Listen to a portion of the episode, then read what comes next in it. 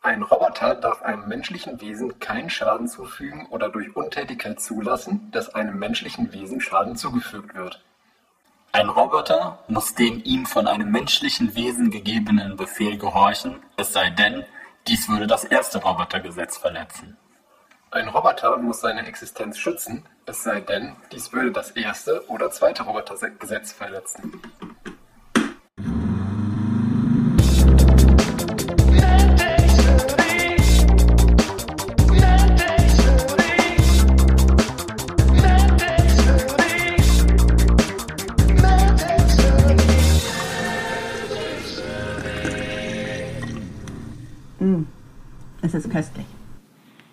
Damit herzlich willkommen zu einer neuen Folge MedTech Smoothie, Folge Nummer 39.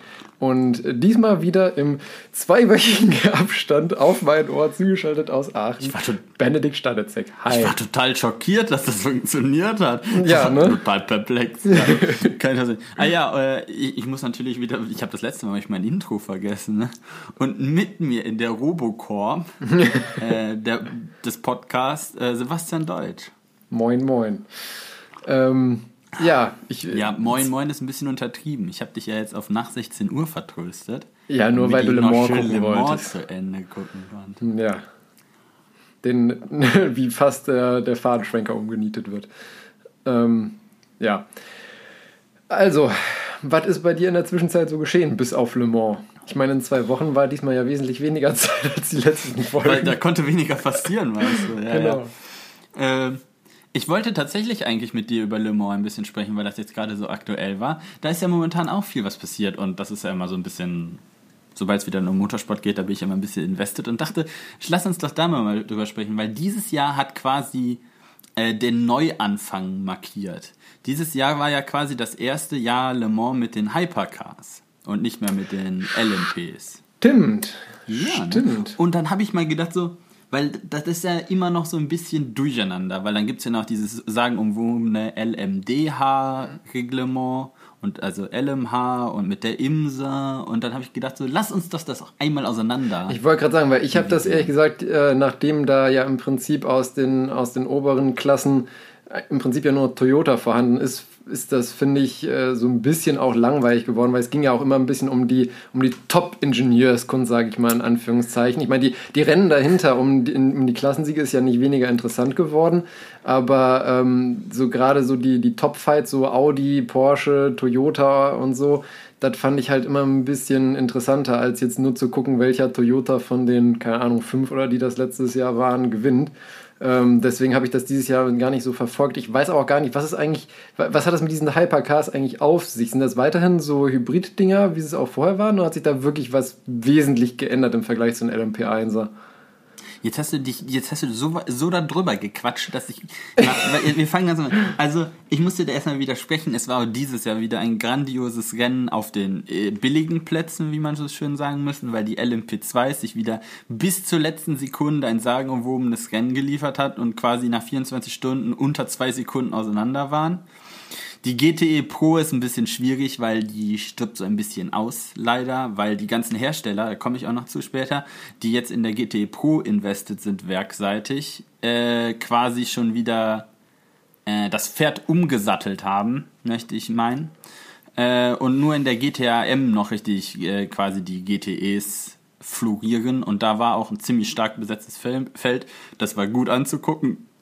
Aber ja, wenn man so auf Pin die Pinnacle des Motorsports da sucht, da ist man momentan, glaube ich, ein bisschen auf, äh, ver, aus, auf verlorenem Posten. Nichtsdestotrotz darf man da nicht sagen, äh, Toyota hatte einfaches Spiel, weil die müssen das auch, mussten das auch erstmal nach Hause fahren mit einem quasi neu entwickelten, äh, komplizierten Hybridfahrzeug gegen ein äh, sehr bewährtes Chassis, nämlich das, was momentan von Alpine da als A500, 480, irgendwie sowas um den Dreh eingesetzt wird.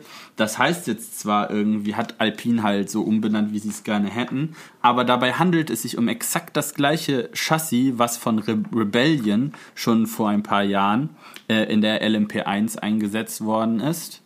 Äh, die haben das quasi von denen aufgekauft und einfach umlackiert. Das ist halt ein ausentwickeltes Chassis äh, und Motor. Das Ding ist zwar gegen den Hybridhobel aufgrund der BOP also der Balance of Performance für alle, die das nicht kennen. Da gibt es einige Möglichkeiten vom Rennveranstalter, um verschiedene Fahrzeugkonzepte ein bisschen gleicher zu machen, damit es dann noch ordentlich ist, das anzugucken. In dem Falle wurde es aber meines Erachtens ein bisschen dafür benutzt, nach dem Motto, damit es nicht zugleich ist, weil es wäre ja scheiße, wenn der alte nicht-Hybrid-Hobel den neuen Ja. Hybrid-Hobel schlägt. Das will ja keiner sehen. Oh, Ähm. würde ich so nicht sagen. Das wollen die Veranstalter nicht sehen. Ja, richtig. ähm, aber der macht halt keine Fehler. Der geht nicht kaputt. Nö. Der Ja. fährt immer seine Zeiten. Also der kann natürlich schon kaputt gehen, aber es ist sehr unwahrscheinlich.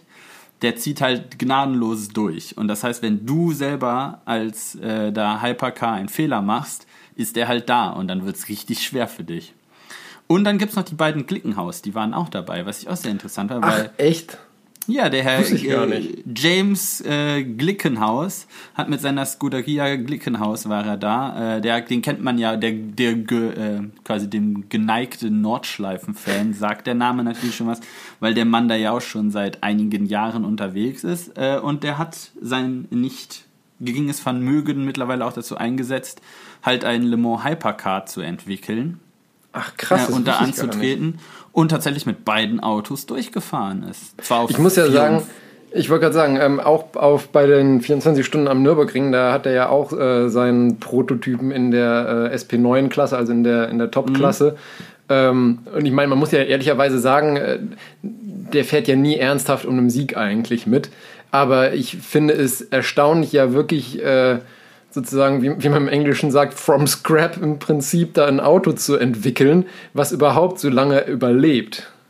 Ja, definitiv. Also gut, das sind ja halt auch alles keine Nasenbohrer oder sowas, aber wenn du sagst, die sind in der gleichen Runde zwei Minuten hinter dem äh, Alpine ins Ziel gekommen, also quasi dem sehr bewährten Chassis, für ein, quasi von einem sehr kleinen Team äh, ohne OEM-Hinterstützung, also da steht halt nicht Toyota hinter oder wie sogar bei äh, Toyota Gazoo Motorsport, die sitzen ja in Köln, die haben da schon mal Formel 1 gemacht und so. Das sind relativ, da, da sitzen jede Menge Leute, die ziemlich genau wissen, was sie tun. Sehr viele Leute vor Ja. allen Dingen.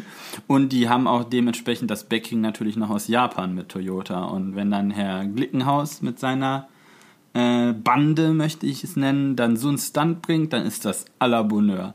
Und das ist für, mich als Ingenieur ist das immer noch so ein bisschen Romantik, weil ich stell, also die, wenn du halt so ein kleines Team hast, das sind also genau wie äh, äh, Jim Glickenhaus, das sind halt, der, der ist halt nur, ich will jetzt nicht den Toyota-Jungs unterstellen, das- das sind auch alles Petrolheads.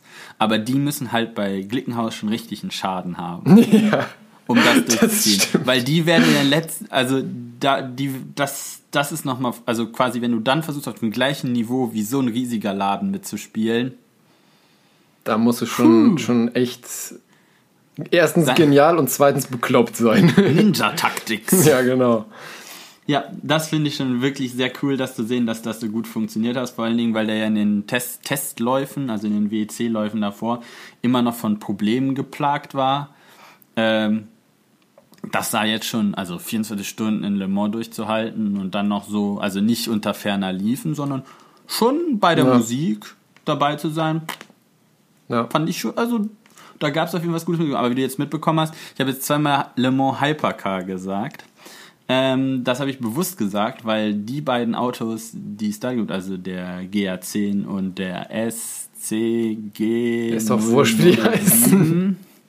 Ähm, Le Mans Hypercars, also LMHs sind. Und ähm, die unterscheiden sich ein bisschen von diesen LMDHs, die es noch geben wird in der Zukunft. Aber momentan ist da noch keins dabei.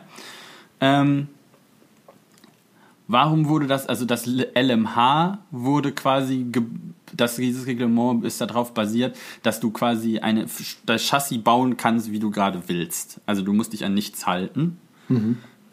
Und das ist der größte Unterschied zwischen dem, zu dem LMDH-Reglement. da komme ich nämlich noch später dazu. Du kannst halt, also das ist im, im Reglement steht, ein äh, Bespoke Pure Racing Chassis or a road-going hypercar. Das heißt, du könntest halt irgendwas Fancyes bauen, so wie du es gerne haben möchtest, oder du könntest halt, das hat man wahrscheinlich gemacht, um Aston Martin ein bisschen zu locken. Zum Beispiel, wenn die ihren Valkyrie nehmen wollten und da einfach quasi, dann, dann könntest du das, was ja eigentlich ein road-going Hypercar ist, das auf Motorsport trimmen oder Ja. sowas. Das, das könntest du auch tun in dem Reglement. Das Einzige, was sie erfüllen müssen, ist halt ein Minimum Weight auf 1000 habe ich Minimum Weight off. Also ein Minimalgewicht von 1030 Kilogramm müssen sie erreichen. Wieso ausgerechnet 1030, aber ja. Das sind, das sind Kompromisswerte.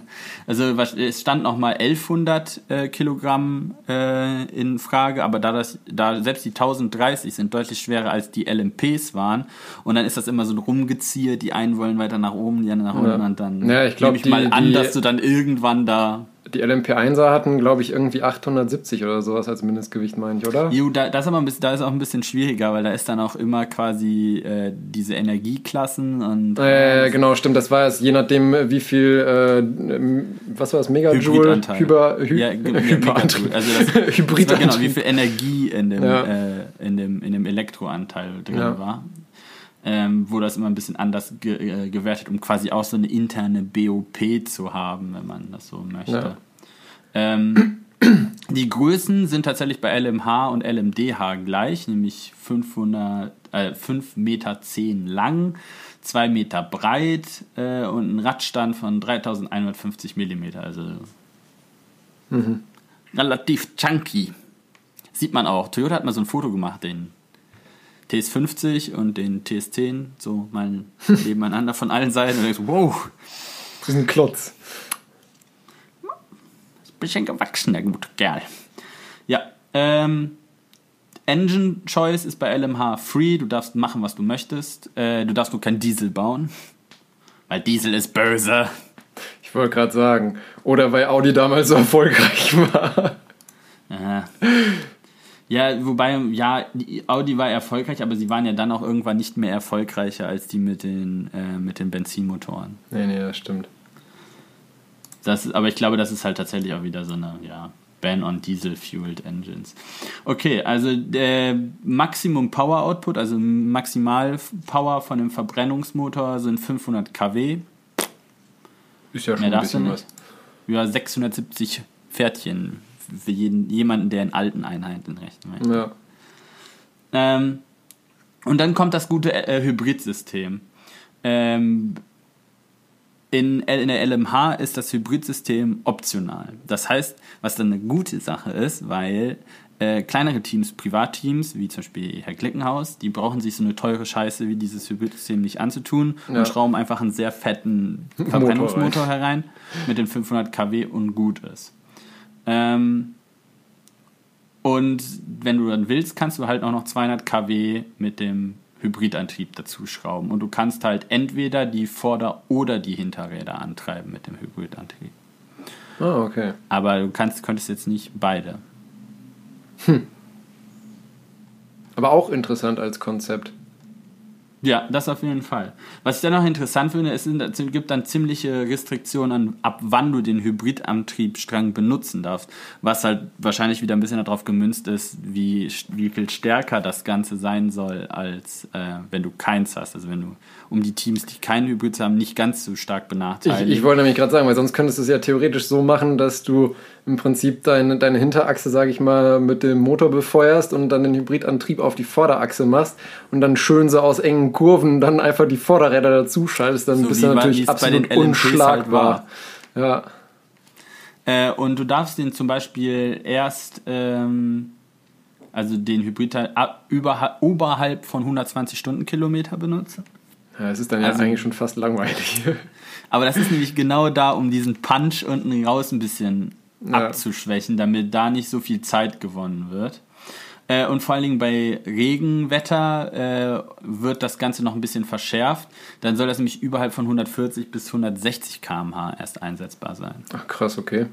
Wobei dann auch schon wieder die Frage ist, wenn es halt wirklich nass ist, hast du eh wahrscheinlich auch schon mit dem 500 kW Verbrennungsmotor Ja. einfach zu viel. Also das ist dann... Ja. Ja. Äh, was interessant ist, die Aero ist ziemlich äh, restricted, nämlich dass einfach capped vom, also gedeckelt vom Reglement bei einem Verhältnis von 4 zu 1 Downforce Drag. Das ist jetzt die einfache Hm, okay. Darstellung, das versteht jeder. Äh, und das ist für all, das gilt für alle immer überall. Deshalb, vielleicht hat das jemand schon mal gesehen, den äh, Prototypen von Peugeot, der nächstes Jahr äh, mitfahren soll. Der hat nämlich keinen Heckflügel. Und alle so, uh, uh, Design, Design, Design. Design, Design, und Design. Das ist genau nicht der Punkt. Sie können es halt einfach machen, weil die äh, Aero sowieso quasi gebobbt, gedeckelt ist. Und 4 zu 1 ist im modernen Standard halt Nix. Ja. Besonders wenn, du die, kein- wenn die halt wenn du sonst. keinen Drag hast, dann darfst du auch keinen Abtrieb fahren, äh, also keinen Abtrieb fahren. Nee, wenn du ja. genug Drag baust, darfst du auch Abtrieb, aber dann bringt es dir halt nicht, weil du eine Schrankwand über die hin und her geraden schiebst. ja.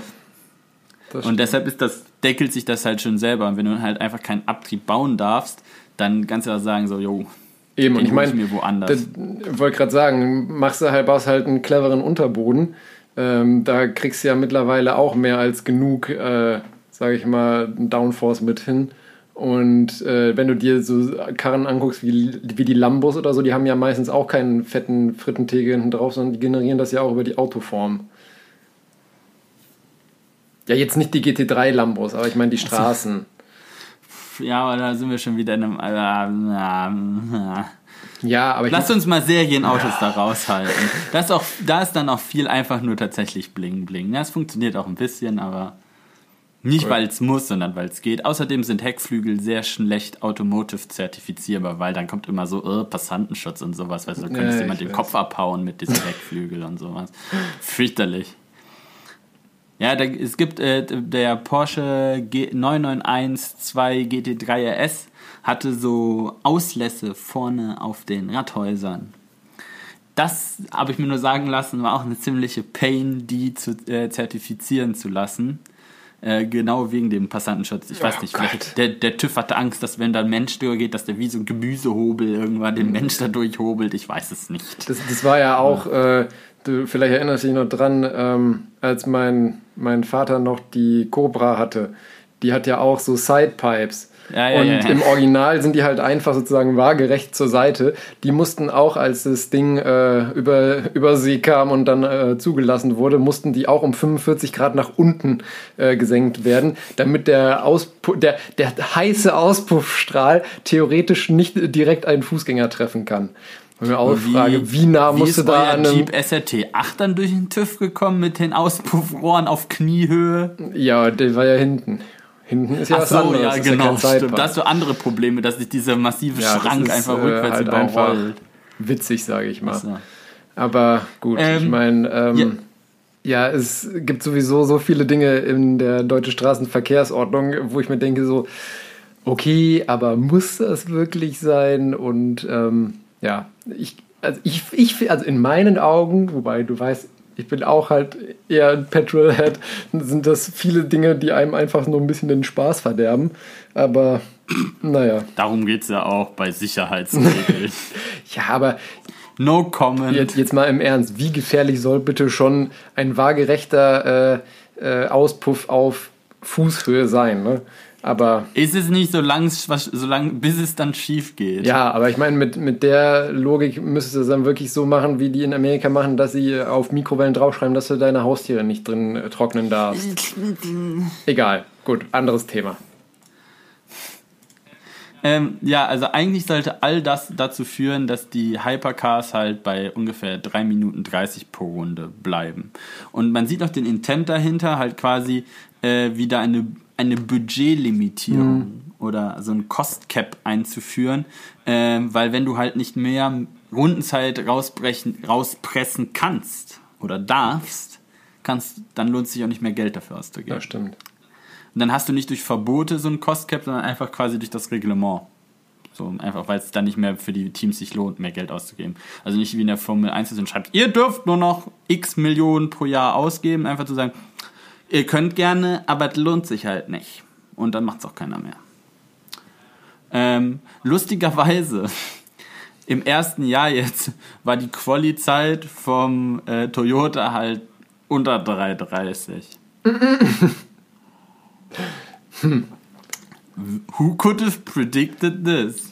Das ist ungefähr wie in der Formel 1. Das ist immer so, dass da dann setzen sich da auch ein paar Leute hin und rechnen das durch und sagen, ja, die werden so schnell. Und auf der anderen Seite sitzen auch sehr viele, sehr viel mehr gut bezahlte Leute, die genau das verhindern sollen. Und Ich dann denken sie, sagen, ach so, okay, wir machen das so, wie Das- er sagt, aber wir schaffen es schneller. Ja, ja, exakt. Ach. Aber egal, wenn sie mit den Richtlinien dann halt schneller wären, so sei es. Genau. Ähm, also was dieser ganze Cost Cap und sowas dann ausführen soll, es soll ungefähr dann ein, ein Auto pro Jahr ungefähr drei Millionen. Schnapper. Das ist wirklich nicht viel. Das Verglichen so mit der Formel 1 so, zumindest. Ja, auch mit anderen Rennserien. Die DTM war zum Beispiel auch Ja, DTM war eh- eine sagenhaft teure Das. Rennserie und sowas.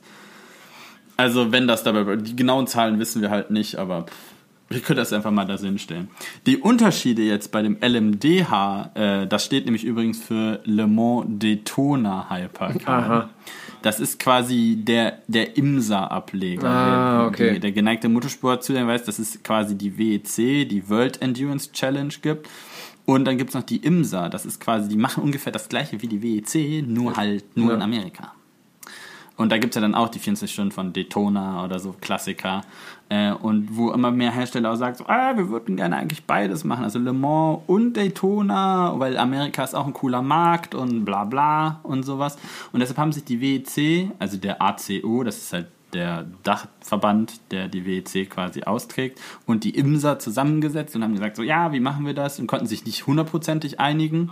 Aber deshalb haben sie so ungefähr gemacht, so ja, machen, die IMSA macht LMDH und der ACO macht LMH, aber die sind ungefähr so gleich und dann wird das auch zurecht gebobbt, dass das passt ungefähr. Und wenn man das sich Reglement anguckt, äh, das LMDH sich anguckt, dann sieht man auch so, jo, die haben das gleiche Mindestgewicht, die gleichen Abmaße, äh, das passt schon mal alles.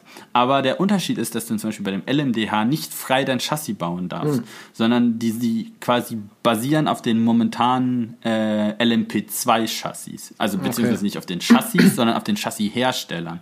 Weil bei dem LMDH äh, gibt dir quasi die, der ACO und die IMSA vor, wer dein Chassis bauen darf. Es gibt nämlich momentan nur vier Hersteller, die das sein dürfen, laut dem Ja, okay. Reglement. Und das sind Dallara, Ligier, Multimatic und Orica. Kennen alle.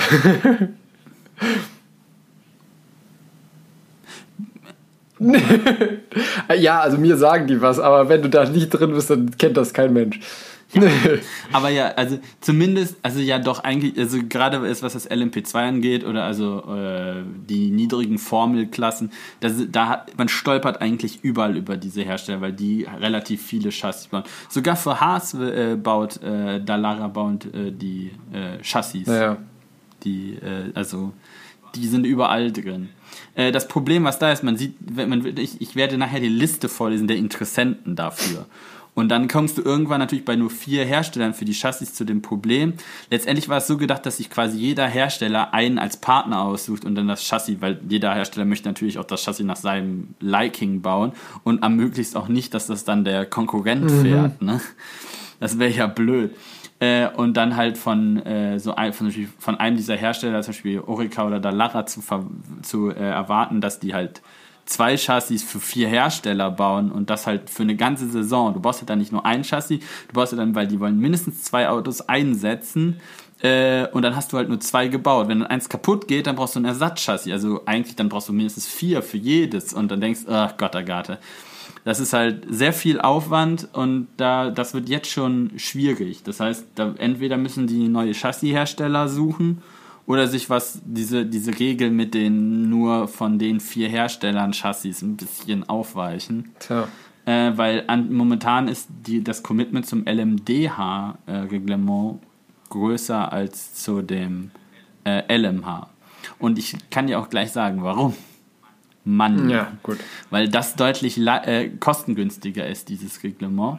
Weil halt, du hast halt quasi Spec-Chassis von den vier Herstellern und du hast ein Spec-Hybrid-System. Also da gibt es ja quasi auch einen Hersteller, der steht allerdings noch nicht ganz fest. Es steht momentan eher so Bosch, Williams Advanced Engineering äh, und äh, ja, X-Track oder so. Also eigentlich auch relativ renommierte Hersteller, die man da hinkommt und dann kriegst du halt einen so einen Antriebsstrang und der wird dann in jedes von diesen Autos quasi integriert. Ähm, das heißt, der Anteil, den dann ein Hersteller an sich tut, wird immer geringer, sodass das quasi dann äh, wie bei der LMP2 halt, du setzt das Auto nur noch ein oder modifizierst es leicht, aber es ist halt dann so eine, dass es halt mehr oder minder Spec-Cars sind.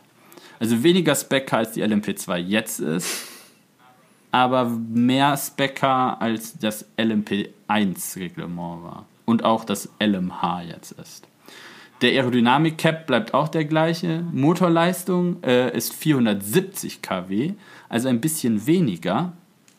Äh, und auch 200 kW ähm, Dingens. Dingens. Hybrid-Power. so, also wären die ein bisschen schwächer auf der Brust. Kann aber auch interessant werden. Na, ich, das ist allerdings hier ne, auch 330 sind sie auch getimed ungefähr. Äh, und die Kost äh, sollen halt äh, so ungefähr eine Million haben sie hier geschrieben mit der Das, das wäre schon der wirklich Cars echt Spec cheap, sage ich also mal. Nur das Chassis, also nur das Chassis ungefähr 375 45.000 Euro und das Spec Hybrid System 300.000. Das wäre halt wirklich ein Schnapper. Also da, und deshalb kann man sich auch erk- äh, erklären, warum da momentan so ein Hype drauf ist. Ach, auf das ich. Burn. Ja, momentan haben wir halt die, bei noch Toyota, Glickenhaus und Alpine. Alpine hat er jetzt tatsächlich auch schon gesagt, dass die gerne auch äh, mitmachen würden. Jetzt darüber hinaus, die fahren, haben jetzt momentan noch diesen alten eingesetzt. Äh, den, äh, dieses Ex-Rebellion-Chassis, dieses Grandfathered LMP1-Auto, wie man so schön sagt. Aber die sind sich auch noch nicht ganz sicher, ob sie LMH oder LMDH machen wollen. Who knows? Mittlerweile gehen halt die Hersteller für LMDH aus. Äh, aber die waren auch diese, diese an, jetzt bei in Le Mans mit einem riesen Aufgebot mit dem Formel 1 Team da, haben Showruns gemacht und dadurch, dass sie so wenig gemeckert haben, dass sie dieses Jahr so benachteiligt worden sind durch die BOP, nehme ich mal schon an, dass da ein langjähriges Commitment ansteht, weißt du, weil sonst würdest du da, wenn du sagst, du willst jetzt nur dieses Jahr hier in Reibach machen, dann würdest du natürlich da mehr stimmt. und nicht sagen, ja, wir sind hoffnungslos hinterher, die zwei Toyotas müssen beide ausfallen, damit wir eine Chance haben. Ähm, aber ja, das äh, zieht dahin. Nächstes Jahr, 2022, äh, ist Peugeot schon bestätigt. Die haben ja auch schon jetzt den Prototypen mal gezeigt. Äh, das ist ein LMH-Prototyp. Also, also, Spec, also kein Spec-Chassis, sondern selbst, selbst entwickelt. Schauen wir mal. 2023 äh, Ferrari. Auch Vielleicht mit sind die LMH. da ja schnell. Hey, die haben dieses Jahr auch wieder gewonnen in der GTE. Achso, ja. Ah, wie lustig. Ja. Ja. Ja. ja. Ebenfalls 23. Porsche. Oh, Back at the top. bin ich ja Äh, wirklich allerdings gespannt. Porsche möchte äh, mit LMDH einsteigen und zwar Okay. mit Multimatic zusammen. Ähm, und äh, als Einsatzteam Penske werkseitig. Also Porsche Oh, wird das okay. nicht selber machen, sondern halt durch Penske einsetzen lassen. Was für mich so ein bisschen nach einem größeren äh, IMSA Ja. als ähm, WEC-Engagement riecht. Aber wenn man sich Porsche und deren Produktausrichtung auf den nordamerikanischen Markt aus, äh, anschaut, macht das natürlich auch vollkommen Sinn. Ähm, wenn man dann aber sich noch ein bisschen das Bild ein bisschen weiter aussieht, dann sieht man noch, wie viel mehr das noch Sinn macht, weil VW dann auch gleichzeitig gesagt hat, ach LMDH, wir haben einen Chassispartner, lassen wir doch Audi auch gleich wieder mitfahren 2023, weil die können ja dann das gleiche Multimatic-Chassis benutzen, weil es ja gleicher Konzern, ne? Ja, und dann äh, ging das halt im Konzern gleich los. Und ab 2024 und Beyond, das ist jetzt noch nicht bestätigt, das ist hartes Gemunkel. Audi und Porsche sind fix. Äh, munkelt man auch noch, dass Lamborghini und Bentley natürlich auch noch auf den Zug mit aufspringen könnten als VW-Töchter. Äh, wobei dann hat noch keiner bei Multimatic nachgefragt, wie viel Chassis sie denn bauen Erstens können. das und ich wollte auch sagen, dann In wird das auch Jahr. ganz schön voll. Irgendwann. Das, das ist ja nicht, das wäre ja nichts Schlechtes. Ja, da steht ja auch immer noch Frage, wer wo sich zu committet, ob die WEC äh, und IMSA Ja, oder stimmt. nur das eine oder weißt du, ne? Also, mh. das sind ja auch kein noch nichts Bestätigtes. Aber ich wollte auch den Rumor mal schmeißen. Für 2023 dann auch noch ähm, mit Orica zusammen Honda slash Acura, die sind ja schon momentan in der IMSA unterwegs, also das wäre auch quasi nur ein weiterführendes, quasi des DPI-Engagements. Äh, und BMW, BMW Auch. äh, möchte auch wieder mitspielen. Mhm. Die sind, sind die Äh, überhaupt da haben- momentan GT3-mäßig vertreten auch? Nee, ne? Die sind gar nicht da. GT3 fährt auch gar nicht jetzt in der Ja, WRC. GTE. C fährt nur GTE. Die haben sehr viel Geld mit dem M8 GTE verbrannt, dafür, dass sie ihn nur ein Jahr eingesetzt Ja, haben. okay. Shame on you, BMW. Es war ein, ein sehr großes, aber cooles Auto. Das hättet ihr durchziehen sollen. Ja, BMW hat als Partner sich äh, Dallara ausgesucht und die haben ja auch schon, weil sie nur ein IMSA-Engagement planen, äh, das Team RLL, das hatten sie aber da auch schon immer für ihren GTE-Einsatz, also das auch pff, Business as usual, nur halt dann auf der großen Bühne und nicht in der GTE. Oder wie das äh, GT Le Mans heißt das Ja. in der IMSA. Ähm, Cadillac, auch nichts Neues, weil die machen auch DPI.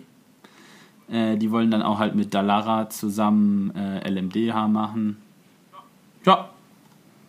Und dann kommt halt der ganze Banter-Ecke, ne? Lamborghini, Bentley. McLaren wird auch immer wieder genannt. Die sind mutmaßlich dafür verantwortlich für dieses LMDH, LMH-Gedönse, weil sie das angeregt hatten, weil sie halt gerne, äh, weißt du, so auf Basis ihres Senners irgendwas bauen wollten und dann hat ihnen das mit den LMP2-Chassis nicht gepasst und deshalb wollten die selber Chassis bauen und dann hat man das so, so mit dem LMH-Reglement gebaut und auf einmal wollten sie dann doch nicht. Also mal gucken, was da passiert. Dodge, Nissan, Hyundai, Geely, Ford, Also alle Lexus. Jaguar.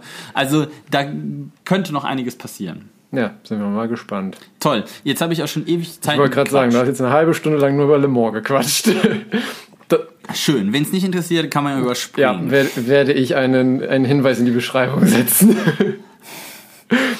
Jetzt kommt halbe Stunde Le Mans-Monolog. Dann als, Äh, du hast doch auch viel dazwischen durchgeredet. Ich habe nicht nur monologisiert. nee, das stimmt. Dann erzähl noch schnell was, Was hast du denn? zu deinem Wanderurlaub, hast du noch hingeschrieben. Äh, ich, den wollte ich jetzt eigentlich rauslassen, weil ich nur sagen wollte, ich mache nächstes, nächste Woche Urlaub und äh, wandere durch Talpe durch die Alpen. Durch die Alpen. Über die Alpen drüber. Hast du das nicht schon mal haben gemacht? Uns, äh, ja, das habe ich schon mal grad gemacht. sagen. Und wir dachten uns jetzt so, wenn es immer noch so ein bisschen Corona ist, dann wäre allein, alleine einsam durch die Alpen streifen eigentlich eine Corona-Pufe-Aktion. Ja, das stimmt. Und wo, wo latscht ihr da lang? Also von, Von? Berchtesgaden bis Lienz. Also quasi diesmal nur von Deutschland bis Österreich und nicht bis Italien durch. Wird lustig, habe ich mir notiert. Und was gibt's bei dir Neues? Ähm, bei mir sozusagen persönlich gibt es eigentlich nicht viel Neues. Ähm, aber ich habe, wie du in den Shownotes äh, sehen kannst, ein paar Neuigkeiten. Einmal, einmal eigentlich was, äh, was eher für dich sozusagen, was wäre an Neuigkeiten, so aus deiner Ecke kommt. Ja, ja, habe ich mir fast schon gedacht. Ähm, aber, ich habe das gesehen und dachte mir so, oh, einem dachte mir so, oh cool, und dachte mir so, oh. Gleichzeitig. Daran angelehnt ähm, ist letztendlich auch unser Intro gewesen. Denn so. Tesla hat ähm, jetzt zu, ihr, zu seiner ähm, AI-Keynote oder wie man auch immer das da, was die da veranstaltet haben, ähm, nennen möchte, ein, äh, hat der Elon Musk announced, dass im Laufe des Jahres 2022 ein Tesla-Bot kommen soll. Elon Musk ist auch mittlerweile nur noch eine Zurückweisung entfernt, davor ein Superschurke zu sein. Das habe ich mir auch gedacht, weil also wenn man wenn man Tesla-Bot googelt, da kann sich jeder direkt schon mal kurz angucken, wie das Ding, äh, zumindest so wie es sich äh, der, der Musk aktuell vorstellt, aussehen soll. Wie das Ding dann natürlich am Ende aussieht, ist nochmal eine andere Sache. Ähm, kurz zu den Eckdaten von dem Ding. Es äh, soll äh, 5 Fuß 8 groß werden, das sind 1,77 Meter. Ich war gerade so ein bisschen kleiner als ich. genau. Ähm, Ganzes Eck. äh, 125 Pfund schwer, das sind irgendwie, ich glaube, 58 Kilo, also knapp unter 60 oder sowas. Ist auch ein ganzes Eck viel Und leichter als ich. ähm, soll letztendlich an, an Tragekapazität 45 Pfund haben, das müssten dann um die 20 Kilo sein. Äh, läuft mit maximal 8 Kilometer pro Stunde und äh, kann sozusagen einmal im Stand heben. Also Deadlift steht hier 150 Pfund. Das ist dann ein bisschen mehr als das Eigengewicht. Und äh, am ausgestreckten Arm 10 Pfund, das sind dann ja so Pi mal Daumen 5 Kilo, etwas weniger, also 4,5. Ähm, wird dann natürlich von einer selbst entwickelten KI mit Computer ähm, letztendlich gesteuert werden, soll sich autonom bewegen können. Da kann dann natürlich eventuell der Roboter von dem äh, Autopiloten der, der Tesla Autos durchaus profitieren, weil man das ja prinzipiell auch etwas umgemünzt äh, in so einen Roboter packen kann. Ähm, er wird angetrieben bzw. bewegt durch insgesamt äh, 40 elektromechanische äh, Servos und äh, Motoren. Und ähm, genau, davon sind alleine zwölf Stück in den Armen und jeweils zwölf Stück in den Händen verbaut. Was ich schon krass finde. Also er wird durchaus, sage ich mal, ähm, ja, wirklich humanoide äh, Bewegungen machen können, allein dadurch, wie, wie ja, ich meine, wie, das kann man jetzt als Hörer nicht sehen, wie du da rumhampelst, aber ähm, natürlich muss das Ganze auch ein bisschen fließend sein, damit es humanoid aussieht. Und was ich. Nee, du weißt doch selber am besten als, äh, als Mediziner, wie viele verschiedene Muskelstränge es im menschlichen Körper gibt. Ja. Und da sind ja zwölf erstmal. Ja, gut, aber ich meine, so, so ein Servo hat ja auch mehr Freiheitsgrade als ein Muskel. Hat der? Wenn, je, nach, ja, gut, je nachdem, was für einen du nimmst. So wie ein Muskel. Du hast ja, also gut, ja. Muskel hat ja streng genommen auch nur, kann nur in eine Richtung, ne? weil du brauchst ja dann immer den Gegenspieler ja, wieder. Eben. Das heißt, der Servo, ein Servo würde zwei Muskelstränge ersetzen. Ja, und je nachdem, wenn du wenn den natürlich noch irgendwie umlenkst oder so, kannst du auch noch. Egal. Auf jeden Fall ähm, soll, soll, der Sinn hinter der ganzen Sache ist, dass ähm, dieser Tesla-Bot letztendlich ein, wie sie so schön sagen, das, und das finde ich schreit geradezu, so wie bei, bei dem Film I, Robot da mit äh, Will Smith, äh, mit dem ein, ein freundlich gesinnter Helfer für ja. den Menschen werden, der dann okay. äh, monotone oder gefährliche Arbeit sozusagen übernehmen soll, um eben menschliche äh, Arbeiter oder so zu entlasten. Skynet sollte eigentlich ja die Menschheit halt schon ausgelöscht haben. Ne? Ja, okay, genau. sind wir sicher. Also ich, ich weiß ja nicht. Ich, ich finde sowas immer cool prinzipiell, äh, einfach um zu sehen, was, was, möglich ist und ob das funktioniert und so weiter. Aber ich habe immer auch ein bisschen Schiss vor diesem ganzen Kram, um ehrlich zu sein.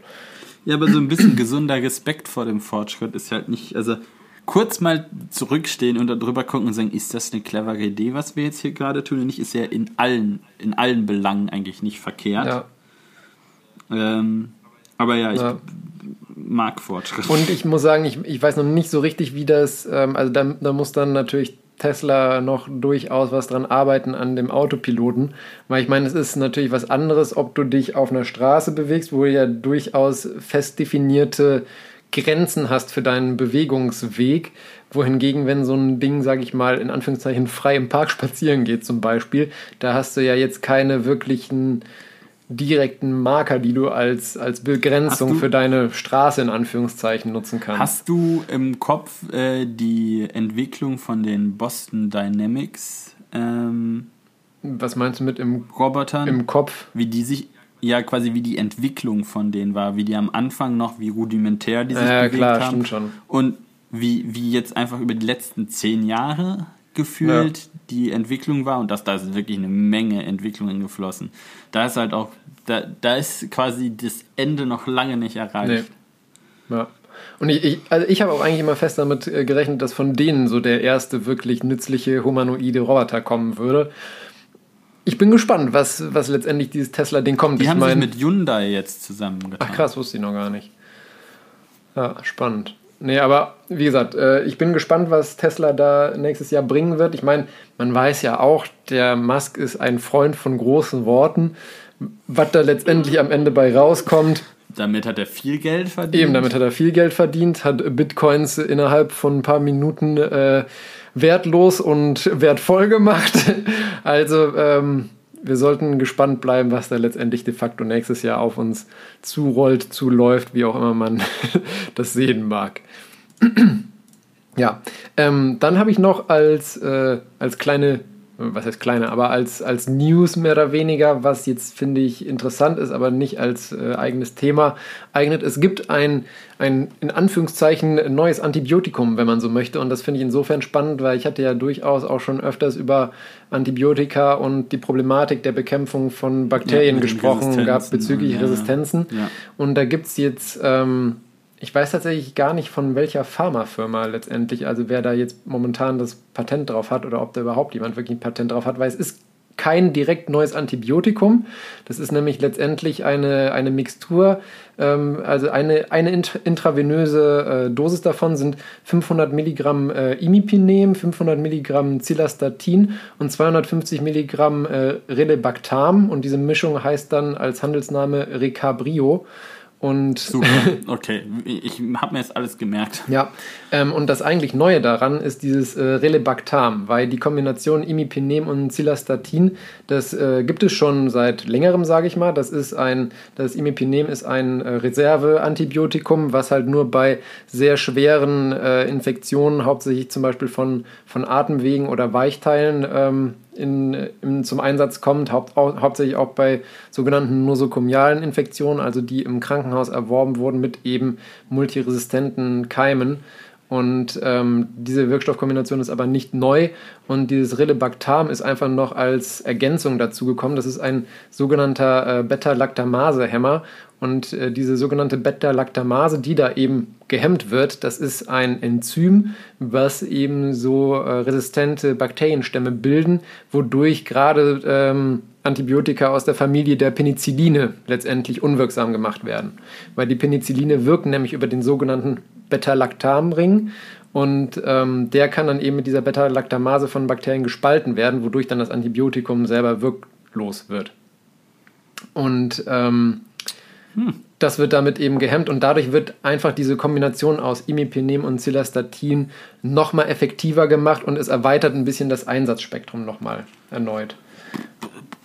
Von daher eigentlich ganz. Wenn du das sagst. von daher auf jeden Fall äh, interessant. Kein absolutes Novum, deswegen auch kein eigenes Thema.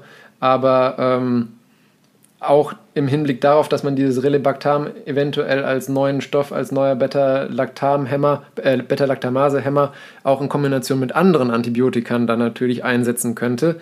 In Abhängigkeit von der Verträglichkeit könnte das nochmal eventuell einen kleinen Boost im Kampf gegen multiresistente äh, Bakterien und Erreger werden. Ähm, und was ich auch noch jetzt tatsächlich heute, gestern, auf jeden Fall vor ein, zwei Tagen oder so erst äh, gesehen bzw. gelesen hatte. Äh, die Firma Moderna, die mittlerweile ja, mittlerweile ja so ziemlich jeder kennt. Haben alle kennengelernt. Ja. Genau. Ähm, und die haben jetzt tatsächlich bei der ähm, FDA eine erste ähm, klinische Studie äh, zur Genehmigung beantragt für einen mRNA-basierenden HIV-Impfstoff. Ach, wie clever. Mhm. Und da äh, gibt es, also ich, ich weiß dazu auch noch nicht mehr, konnte auch jetzt äh, ad hoc noch nicht wirklich viel mehr dazu finden. Ich denke mal, das ist auch eher noch ein Projekt in den Kinderschuhen. Aber. Ja. Naja, diese mRNA-Technologie, genau. die war ja auch schon über Jahrzehnte oder über Jahre, ich war Jahrzehnte möchte ich sagen, aber Jahre auf jeden Fall ja schon in der Entwicklung. Ja.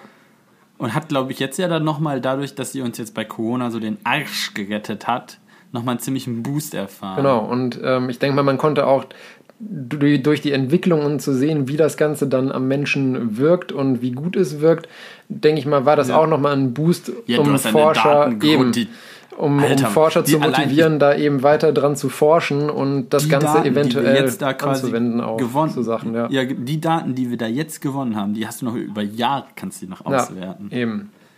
Und deswegen fand ich es auf jeden Fall ganz interessant, dass man da direkt jetzt die gewonnene, das gewonnene hm. neue Wissen weiterverwenden möchte da und ist tut. Auch schon, jetzt denken sie aber auch schon groß, weil soweit ich weiß, das HI-Virus ja relativ kompliziert, weil das halt in so feinen Bestandteilen ständig mutiert und deshalb macht es das ja so schwierig, dass man das irgendwie greifen kann. Also ja, quasi, und, und das Problem ist halt auch, dass es eben ein, ein sogenanntes Retrovirus ist. Das äh, hat ja, was mit der Verarbeitung. Erläutern Sie. das hat was mit der Verarbeitung zu tun äh, von dem Erbmaterial, was die drin haben. Das muss mhm. ähm, beim HI-Virus ist das nochmal sehr speziell, wie das funktioniert, weil es gibt ja, ja andere... Wenn das so ein Riesending ist, dann sonst kannst du dazu ja auch mal was irgendwann mal erklären. Ja, ich, ich würde mal abwarten, was die mit dem Impfstoff da noch äh, ah, machen äh, und dann mal gucken, ob es da irgendwie noch News gibt. Und wenn es da News gibt, dann werde ich da auf jeden Fall nochmal drauf zurückkommen. An passender Stelle, weil ja genau. wir wollen das Fass jetzt nicht ausmachen. Eben. Dann mach's lieber richtig als jetzt gehudelt. Genau, aber so als, als kleiner Cliffhanger... Ähm, ich werde dranbleiben, mal gucken, was da noch so kommt. Ja, ich spiel, ich habe das Gefühl immer, ich, bei mir ist es immer so Spielen im Sandkasten mit Förmchen und du begreifst und ihr greift immer so die richtigen Probleme an. Egal, lassen wir das. Nö, finde ich gar nicht. Ja, ja. Ja, dann kommen wir jetzt mal zu unseren richtigen Themen, nachdem wir jetzt schon fast eine Stunde lang quatschen. Ja. Ah ja, dann halten wir den Rest heute ein bisschen schlanker. Ja. Ähm, ja, also ich habe heute mitgebracht als Paper Nunu is back. Ähm, und äh, ich habe dann noch als Causa Obscura habe ich angesetzt, aber eigentlich hab, ist, weil es wieder Schwurbel ist. Also nicht, ist nicht richtig Schwurbel, aber eigentlich schon. Ähm, ich bin nämlich auf eine äh, Liste, die mir meine Versicherung Gott gnädigerweise zu, äh, zur Verfügung gestellt hat, wo alle ähm, quasi Homöopathie äh, praktizierenden Ärzte, die mit der Kranken mit dieser Krankenkasse zusammenarbeiten, drin aufgelistet sind. Ähm, ich glaube, es war so gedacht nach dem Motto, hier ist eine Liste mit, mit uns zusammenarbeitenden Homöopathen, falls sie da hingehen wollen. Ich werde es eher in die entgegengesetzte Richtung nutzen. Jetzt weiß ich, wo ich nicht hingehen muss. Oder darf. Äh. Aber ja, die, das wollte ich einmal vorstellen, was es damit auf sich hat. Hei, hei, hei. Wie dann unsere Hörer oder du das verwendest, ist mir ziemlich egal. Ja, Ich habe da meine Meinung. Jeder darf seine haben. absolut. Ähm, ja, ich habe als äh, Paper mitgebracht äh, Gedankenlesende Spürnase. Ähm, dann habe Die ich gedankenlesende Nase, stelle ich mir vor. Ähm, dann habe ich noch äh, eventuell als, als Zwischenfutter, sage ich mal, das hängt auch ein bisschen davon ab, Wieder wie, News für Nerds. Genau, hängt ein bisschen auch wieder davon ab, äh, wie wir sonst vorankommen, sonst packe ich das einfach in die nächste Folge. Einmal News für Nerds, wie du schon richtig gesagt hast.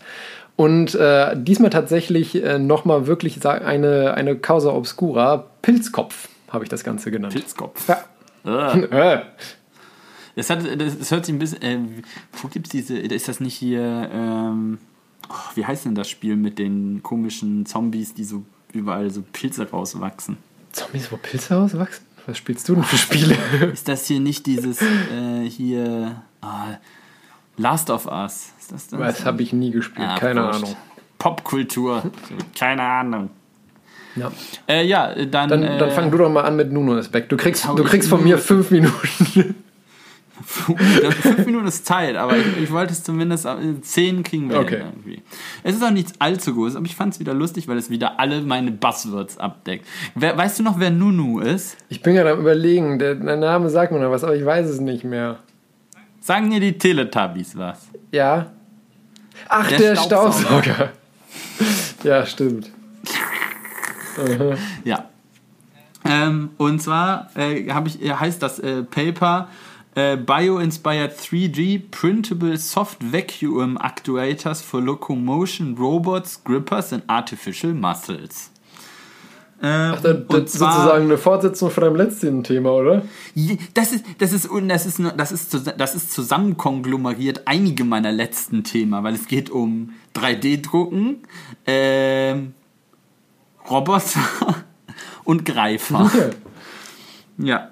Äh, und ich fand es eigentlich ganz cool, weil die eigentlich dir eine Baueinleitung in dieses Paper packen. Das Problem ist, das befindet sich hinter einer Paywall. Äh, Den Link zu dieser Paywall habe ich dahingestellt. Man kann das natürlich bezahlen oder nicht auf Sci-Hub gehen. ich sag's nur. Ich, ich darf ja nicht sagen, dass man, also ich muss ja sagen, dass man nicht auf Sci-Hub geben soll und den Link da eingeben muss. Darf, um da nicht dran zu kommen, weil man muss das immer bezahlen. ähm, das Paper ähm, äh, äh, ist geschrieben worden von äh, Charbel äh, Tavak, Mark, äh, Inhead Panhois, Geoffrey M. Spinks und Gusel Al Alici. Spaß dir. Es tut mir so leid. Ja. Ähm, also es sind Australier, also das, das ist ein, ein von, die sind von verschiedenen äh, australischen Universitäten und haben halt ähm, eigentlich muss man fast ein System sagen, ein Sys- System entwickeln, mit dem man eine Vielzahl äh, von Aufgaben erledigen kann. Und ausgängig ist, weil Bio-Inspired ist hier nämlich das Stichwort, ist nämlich, sie äh, haben sich was von äh, Farnen abgeguckt. Vor allen Dingen da, wo die, äh, die äh, Sporen von den Fahnen dran sitzen, also meist ja bei so Fahnenblättern auf der Unterseite. Ähm, das haben sie sich angeguckt, diese Sa nämlich diese, diese Sporenkapseln haben sie sich angeguckt. Und die haben so eine Außenhülle, das sieht aus wie fast wie so eine Wirbelsäule. Ähm, und wenn die halt quasi, wenn mit Wind in Berührung kommen, dann können fächern die sich dann so auf. Und dann äh, kommen da halt die Sporen raus. Und so was ähnliches, dass sie, das, was sie halt entwickelt haben, sieht halt genauso aus wie diese, diese ähm, Wirbelsäule, die außen um diesen Sporenbeutel drumherum ist. Äh, und das ist halt hohl von innen.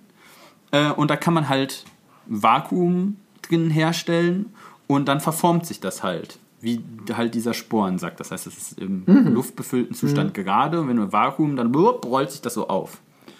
Äh, aber das muss es halt nicht. Je nachdem, wie die halt ganz äh, zusammengebaut sind, weil das sind so einzelne Module quasi, kann man das halt äh, verschieden zusammenbauen und dann verschiedene Bewegungen damit halt äh, reproduzieren. Und eins von diesen Modulen, das sieht halt eigentlich erst wie so ein das Mittelstück von so einem McDonalds M. Okay. Ja. 22 mm lang, 10 mm hoch äh, und hat dann halt äh, geringe, sehr geringe Wandstärken. Ah ja, und 22 mm breit, äh, 20 mm breit. Also schon ganz in Ordnung. Das Coole, was ich fand, was das, was das so cool gemacht hat, ist, dass es nicht irgendwelcher fancy-dancy Weltraum-Shit ist, sondern dass sie das halt auf einem ganz normalen FDM 3D-Drucker gedruckt haben aus TPU, also halt aus thermoplastischem äh, Polyurethan. Also da kann, das kann jeder, das könnte sogar ich hier mit meinem komischen Ender 3D Creality-Schrottding, könnte ich mir halt, wenn ich mir TPU besorgen würde, könnte ich das Ding hier einfach zusammenlöten, weil sie haben also sogar in das Paper hier reingepackt, die Druckparameter dafür. Und offensichtlich, weil ich das ja gerade vorgelesen habe, haben sie nämlich auch das, was sie da im Cut konstruiert haben, hier so als Schnitt mit Maßen dran oder sowas. Also, Schon cool. just saying, ne? Ja. Das fand ich eigentlich ganz cool daran, äh, was sie da gemacht haben. Steht denn in dem Paper eigentlich auch, was für ein äh, Filament die genutzt haben? Weil ich meine, das ist ja auch ganz, äh, ganz interessant für die Druckparameter, sage ich mal. Ja, aber ich ja gesagt, Ja, ja gut, ich meine, ich meine, TPU ist jetzt ja nicht gleich TPU. Thermoplastik Polyurethan. Also ja, sie haben nicht gesagt exakt welches, aber wenn du halt ein thermoplastisches Polyurethan nimmst, so wie die Parameter hier sind, da, also Okay. wenn du quasi dich in dem Standard, ich mache gerade Anführungsrahmen für TPU, äh, wird das schon passen. Nehme ich mal an. ja. Ähm, ja. Äh, was, wo, wo wollte ich als nächstes drauf hinaus? Achso, ja, sie haben dann hier auch noch gesagt, ah, meine Mutter, ich drück sie weg, sie ruft mich sofort nochmal an. Das ist, so, das ist so typisch meine Mutter. Ey. Ich habe keine Zeit. Ah, jetzt vielleicht. Ah, jetzt vielleicht. Ah, jetzt vielleicht. Cut. Versucht sie es nochmal? Ja, das hat beim ersten Mal nicht funktioniert. Ich weiß, ich habe dich weggedrückt. Ey, manchmal denke ich so. Ja, äh, also die haben quasi für die Druckparameter, dann kann man zum Beispiel sagen, so zum Beispiel äh, die Höhe der Schichten haben sie auf 0,1 mm, also auch nicht ultra abgedreht fancy. Ähm, und die äh, Breite auf 0,4 mm. Also Ja. alles so in einem Standardrahmen. Also hier, äh, wo man aber sagen muss, es ist halt ein Polyurethan, das heißt äh, 240 Grad Nozzle-Temperatur. Das würde zum Beispiel schwer werden mit meinem. Ja, wobei ich glaube, hm, das könnte gar Mhm. Nee, nicht über 200 schafft er nicht. Also du, du kannst, glaube ich, bis 230 einstellen, aber die Ja, aber hält er also- nicht wirklich. Ja, ich würde doch nicht mit dem komischen Rödelsteil das. Aber ja. Äh, Betttemperatur 35 Grad, also Ja, ja, easy. Ähm, was sie dann ja gemacht haben, du musst das ja dann irgendwie auch steuern. Weil wenn, vor allem, wenn du irgendwelche gerichteten Bewegungen damit machen willst. Und das haben sie tatsächlich auch mit MATLAB gemacht. Ich mag das einfach. Das ist einfach nichts fürchterlich abgedrehtes. Es ist einfach. Ja, und dann haben sie halt eine Kamera genommen äh, und die halt mit 500 Frames per Second da, äh, immer drauf lasern lassen quasi und dann halt Bildauswertung gemacht, also quasi wie weit ist das geschlossen und haben das dann halt äh, immer für verschiedene Bewegungsmuster ausprobiert, zum Beispiel halt für eine Sprungantwort, das heißt also quasi so ein klassisches, wenn du jetzt so einen Greifer dir vorstellst aus diesem, aus diesem Spine, äh, gehst du halt äh, Vakuum drauf und es blub, greift so zusammen. Äh, da haben sie gesagt, dass, das, äh, dass es da schon mal Probleme gab mit Oszillation, also nach dem Motto so, ich greife zu, dann ein bisschen weniger, mehr, weniger, mehr Mhm. und dann, dass, das, ähm, dass sich das ein bisschen aufschwingt. 400 Millisekunden allerdings, also unter einer halben Sekunde. Aber halt, wenn du da mit so einer Hochgeschwindigkeitskamera drauflegst, dann ist das ja schon echt krass. Äh, 90-prozentiges Vaku- Vakuum haben sie tatsächlich verwendet. Was schon echt krass ist für so einfach so TPU gedrucktes Ich wollte gerade sagen. ja, funktioniert auf jeden Fall. Ähm, dann haben sie halt auch noch so Creep-Versuch, also so ganz langsam zumachen, ja, um quasi einfach äh, zu gucken, wie langsam und wie schnell du das machen kannst. Quasi um, wahrscheinlich, ich würde es jetzt als Regler-Applizierung nennen, weil dann würdest du immer, also weil sie haben ja halt Step, Creep und Hysterese. Das ist so klassisch ein Sweep, den du fährst, um Regler für halt so eine Bewegung zu applizieren damit du halt alle Bereiche, also quasi Proportionalanteil von einem Regler, Ja. den äh, Integrationsanteil und natürlich den Verzögerungs-, also den Dämpfungsanteil von so einem Regler, die aus, äh, ausprobieren kannst quasi. Da gibt es relativ fancy Arten, wie man Regler applizieren kann, aber es hat immer mit einer Vielzahl an Versuchen zu tun. Ähm, ah, das fand ich noch interessant. Natürlich, wie lang hält das? Wenn du es 3D druckst, ist ja immer noch die Frage, wie lang kannst du damit ähm, rumspielen. Die haben alle 2000 Zyklen, also aufzu, aufzu, aufzu, aufzu, haben sie, aus, äh, haben sie geguckt und das mit, mit Flüssigkeit auf Undichtigkeiten geprüft, also ob das an diesen Knickstellen, wo sich das immer zusammenknickt, halt bricht. Und äh, sie haben äh, bei 123.000 Zyklen äh, war so die Haltbarkeit erreicht. Muss mir vorstellen, 2000 Zyklen und dann bei 123 oft das gemacht. Ich wollte gerade sagen, welchen armen, armen Doktoranden haben sie damit beauftragt, dieses Ding immer auf Dichtigkeit zu prüfen? Fürchterlich, ja, garantiert irgendein Projektarbeiter oder nie wie. Eieiei. Ja, und sie haben halt verschiedene Konfigurationen gemacht. Sie haben einmal so einen Walking Robot, also so quasi so, was sich so vorwärts bewegt. Dann einmal äh, einen Hopping Robot, also das war immer so, das hat sich Boing, quasi mit dieser boing, Sprung einmal so boing, plüng, boing. genau, so immer so da nach vorne katapultiert. Ähm, ein, ein Greifarm, das sieht aus wie so ein Ding aus so einer, so eine, aus diesen, kennst du aus den Spielautomaten, so einen ja, Greifarm genau. so, so runter und dann immer so zugreift. Das sieht auf jeden Fall sehr überzeugend aus, da sind auch Bilder drin. Und natürlich so eine Artificial Muscle, das hatten Mhm. wir aber ja aber auch schon mal. Aber das ist ja auch naheliegend, weil das ist genau dann der Anwendungsfall, den auch da diese Spore halt quasi abgeleitet hat. Ja, das stimmt. Fancy. Sie haben dann noch gesagt, du kannst das Ganze auch modular aufbauen, also nicht als ein Ding drucken, wo du halt nur eine bestimmte Länge hast, sondern du könntest auch quasi nur diese einzelnen Blöcke drucken und die durch feste 3D-gedruckte aus PLA oder aus ABS oder weiß ich was, so Adapterrixe zusammenstecken, sodass du quasi eine beliebige Länge bauen könntest. Und dann könntest du logischerweise, wenn das an einer Stelle kaputt ist, könntest du auch einzeln austauschen. Das wäre natürlich, sag ich mal, wartungsfreundlicher in, in Real Life. Allerdings es wird das halt nicht ganz so dicht, wie wenn du es aus einem Teil Klar, das stimmt. Oder du musst es halt richtig zusammenkleben. Aber dann hast Ich wollte gerade sagen, dann dann kannst du auch, ich wollte gerade sagen, dann kannst du halt auch direkt aus einem Stück machen. Ja, aber du, äh, zum Beispiel, du hast ja auch in, in deinem Druckbett eine begrenzte Größe. Ja, das stimmt. Ja, okay. Das soll es damit gewesen sein. Dann haben wir das jetzt ein bisschen schneller abgehakt. Wunderbar. Ja, dann komme ich direkt ohne größere Umschweife zu meinem äh, Thema, dem Gedanken, zu der gedankenlesenden Spürnase. Du bist auch schon total durch den Wind. ja, Weil wir so, wieder mal keine technischen Schwierigkeiten Nee, haben. überhaupt nicht. Aber egal.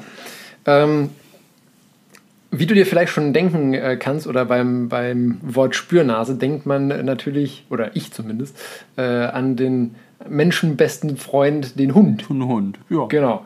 Und ähm, da gab es nämlich eine ganz interessante Studie aus, von der Universität in Wien. Vom, das fand ich auch äh, schön, vom Clever Dog Lab. Die treffender Name. Ja. Und zwar ähm, wollten die nämlich testen eben, deswegen auch gedankenlesende Spürnase, inwiefern ein Hund in der Lage ist, sich in die Lage eines Menschen hineinzuversetzen. Also nicht Gedankenlesen im Sinne von ich weiß, was du denkst, sondern eher sozusagen die, die äh, Perspektive zu wechseln. Weil das ist nämlich ähm, ganz interessant, weil sozusagen der, der, der Perspektivwechsel äh, gilt nämlich als Vorstufe des sogenannten Verstehens von Überzeugungen. Und das wurde bisher außer beim Menschen nur bei Menschenaffen nachgewiesen durch Experimente. Und damit wäre dann der Hund nicht nur sozusagen der, der beste Freund des Menschen, sondern auch noch der verständnisvollste sozusagen, wenn man so möchte. Und ähm, da haben die ein ganz äh, interessantes Experiment gemacht. Und äh, zwar wollten die eben gucken, ähm, in Anführungszeichen, wie gut ein, ein Hund auf äh, eine, eine Person hört. Und äh, zwar gab es dann immer, ähm, gab es zwei, äh, in, dem, in dieser ähm, Versuchsaufbau zwei Studenten oder Studentinnen, die ähm, letztendlich zwei verschiedene Aufgaben hatten. Äh, eine Person war ähm, eine, eine Beobachterin und eine war die äh, Akteurin sozusagen. Und der Hund äh, saß eben in einem Raum. In diesem Raum war dann, waren dann zwei ähm, Behälter, ein Behälter A, ein Behälter B. Und dann ähm, war eben die Beobachterin war im Raum. Dann kam die Akteurin in den Raum, hat unter den Behälter A ein Leckerli gelegt und ähm, dann als nächstes hat sie das ähm, letztendlich, also der Hund war die ganze Zeit anwesend und konnte das Ganze beobachten. Danach hat dann die Akteurin das Leckerli allerdings wieder unter den Behälter A weggenommen und unter den Behälter B gelegt.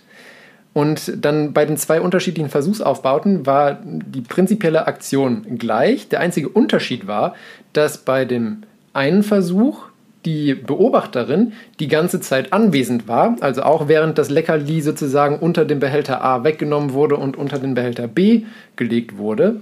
Und äh, bei dem zweiten Versuch ist dann die Beobachterin, nachdem die Akteurin ähm, die, das Leckerli unter den Behälter A gelegt hat, hat sie den Raum verlassen. Als dann die Beobachterin nicht im Raum war, wurde dann das Leckerli umgelagert unter den Behälter B und dann kam die Beobachterin wieder rein sodass sozusagen die Beobachterin nicht wusste sicher, unter welchem Behälter ähm, letztendlich das Leckerli liegt. Und alle Beobachterinnen hatten aber die Aufgabe, egal ob sie sozusagen die ganze Zeit drin waren oder ob sie zwischendurch rausgegangen sind, ähm, hatten die Aufgabe, immer dem Hund zu sagen, dass das Leckerli unter dem Behälter ähm, A ist, wo letztendlich kein Leckerli ist. Also den Hund sozusagen anzulügen. Und dann haben die eben geguckt, wie oft der Hund sozusagen der Anweisung der Person folgt und wie oft der Hund nach seinem eigenen besseren Wissen handelt. Und äh, wie die Reaktion des Hundes darauf ist. Und interessant war, dass ähm, der Hund in der Gruppe, wo sozusagen die Person nicht wissen konnte, dass das Leckerli nicht mehr unter dem Behälter A ist, häufiger auf den Menschen gehört haben. Dass die Hunde sozusagen, obwohl sie es selber besser wussten, das falsche Wissen der Beobachterin ihr nachgesehen haben und auf sie gehört mhm. haben, obwohl sie wussten, dass sie dadurch dann kein Leckerli bekommen.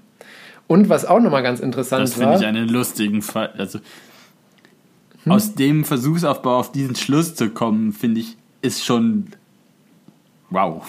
Ja gut, das ist halt generell bei so Experimenten immer schwierig, ne? Wie hat man dieses, die, dieses, diesen Versuch und wie hat man sicher, also wie hat man sichergestellt, also ja gut, der Hund wusste ja, wo das Leckerli ist, weil ja, er hat es beobachtet. Weil sonst hätte ich immer gesagt so ja Geruch halt, ne? Mhm. Und was auch interessant war, die haben auch mit verschiedenen äh, Rassen gearbeitet und besonders signifikant war das Ergebnis bei Terriern, lustigerweise. Aha. Terrier haben besonders, besonders, also sind, wenn man so möchte, besonders gut in der Lage dazu, sich in die Situation eines Menschen hereinzuversetzen oder nicht. Und ich, ich, ich verstehe. Ich bin mir nicht ganz sicher, ob der Hund diesen Versuchsaufbau verstanden hat. ich verstehe, was du meinst, aber ähm, ich hatte mal geguckt gehabt, so, also jetzt natürlich nicht exakt der, sondern angepasst eben auf die entsprechende äh, Spezies, gibt es halt mit intelligenteren äh, Tieren den gleichen oder ähnliche Versuchsaufbaute, ist das mehr oder weniger so der Standard, um eben diese dieses Denken, sage ich mal, des Nachvollziehens, des in eine andere Lage hineinzuversetzen, scheint da in der, äh, sage ich mal, Psychologie oder in was für ein Feld man das auch einordnen mag, ein relativer Standard und etabliert zu sein. Inwiefern das natürlich das passendste Instrument ist, sei dahingestellt.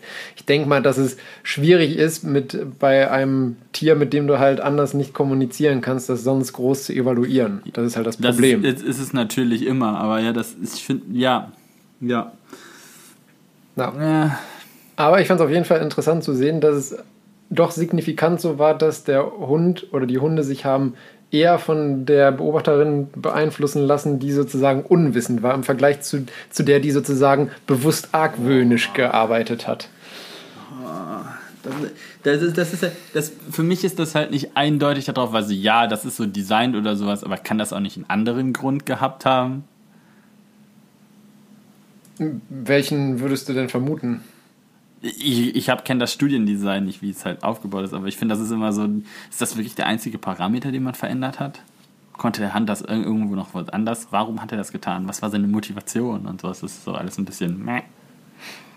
Also sie haben, ich, ich finde, sie haben zumindest alles eigentlich, sage ich mal, dafür getan, um irgendwelche Confounder irgendwie äh, letztendlich äh, auszumerzen. Sie haben nämlich immer dieselben Testpersonen genommen, also es war immer gleiche Beobachter, gleiche Akteurin.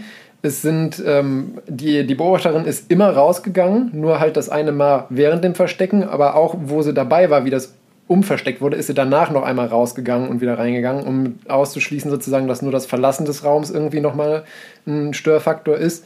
Und äh, sie haben auch die Hunde mehrfach getestet. Also es ist nicht so, dass sozusagen ein Hund sozusagen nur das eine Experiment gemacht hat, sondern die haben die Experimente mehrfach gemacht. Also ich wüsste jetzt, klar, natürlich, das ist immer ein gewisses, sag ich mal, Rätselraten und Vermuten bei solchen Experimenten, aber ich finde, das war eigentlich ein relativ, also sag ich mal, sofern man das bei sowas sagen kann, relativ valider Aufbau des Experiments. Okay. Dann lasse ich die da von der Schippe. Ja, das ist halt einfach so generell in der, in der Medizin und gerade auch halt in, sag ich mal, Psychologie oder wie gesagt, wohin man das auch immer verordnen mag, ist es, kannst du das nicht mit euren Studien und Messungen halt vergleichen. Bei euch ist es so, bei dir kannst du hart was messen. Und entweder du Müssen. misst, ja, Müssen. und entweder du misst es oder du misst es halt nicht. Und dann hast du halt mehr oder weniger ein relativ klares Ja oder Ich glaube, Nein. an, der, ich glaube an, der, an dem Punkt waren wir schon des Öfteren. ja, deswegen kannst du das nicht mit dem gleichen Maß messen. Wenn du meinst. Ja, meine ich. Okay.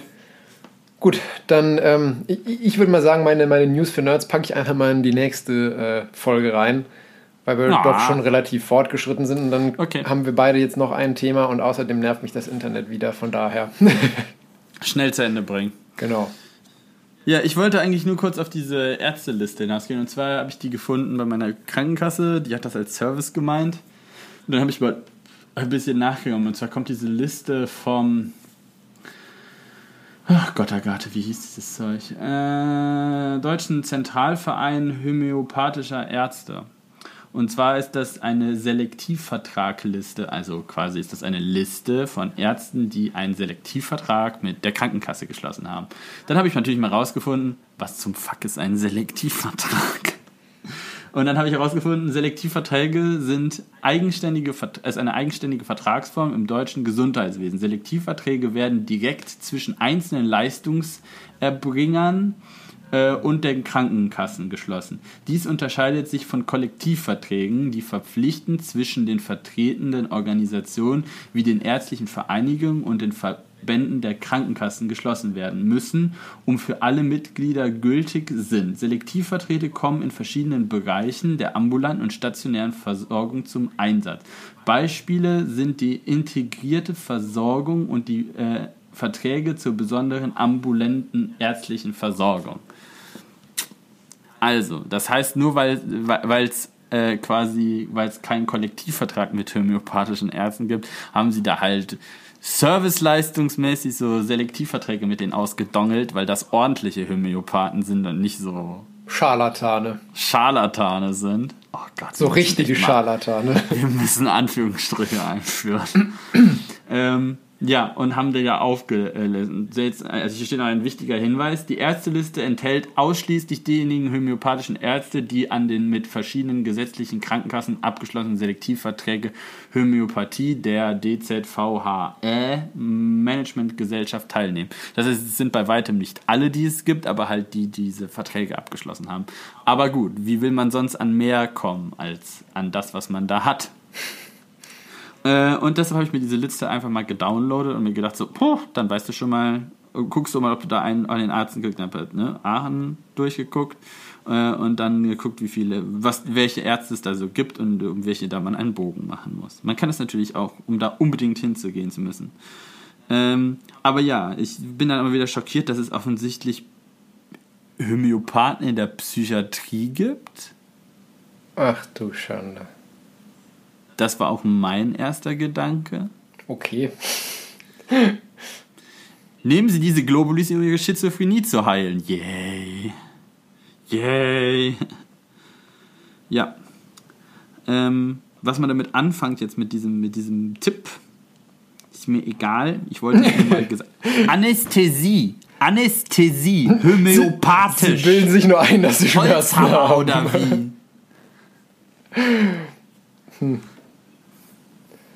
Ja, also Hier nehmen Sie dieses D12 Kamille. Dann beruhigt sie das vor ihrer offenen Herz-OP. Genau. nee, dann nehme ich lieber das gute alte Propofol. Die, Schla die Das ist Schlafmilch. dann der Gummihammer. Die gute alte Schlafmilch. ja. Nee, nee. Also ja, ich habe den Link äh, auch tatsächlich, ich habe mich dazu entschlossen, den Link in die Shownotes zu packen. Weil vielleicht möchte man die Liste aus diversen Gründen runter. Normalerweise unterstütze ich ja keinen Schwurbel, aber es ist ja streng genommen kein Schwurbel, weil wirkt halt nicht über den Placebo-Effekt hinaus. Das stimmt. Aber wirkt halt. Und besser ein guter Placebo als gar keine Hilfe. Das ist richtig. Was- das ist wirklich, was man damit macht, ist mir egal. Es ist da. Wir Ja. sind alles, wir sind alle mündige Erwachsene. Mehr oder weniger Und dann mündig. gehen wir auf Twitter. Und dann gehen wir auf Twitter. Oh ja. Ja gut, ähm, okay, das war ja tatsächlich ein relativ kurzes Thema bei dir. Dann, Das war ja kein Thema. Das war ja, nur, Ich will das auch nicht add-on. noch weiter, in, ich will das nicht noch breiter treten oder sowas. Also.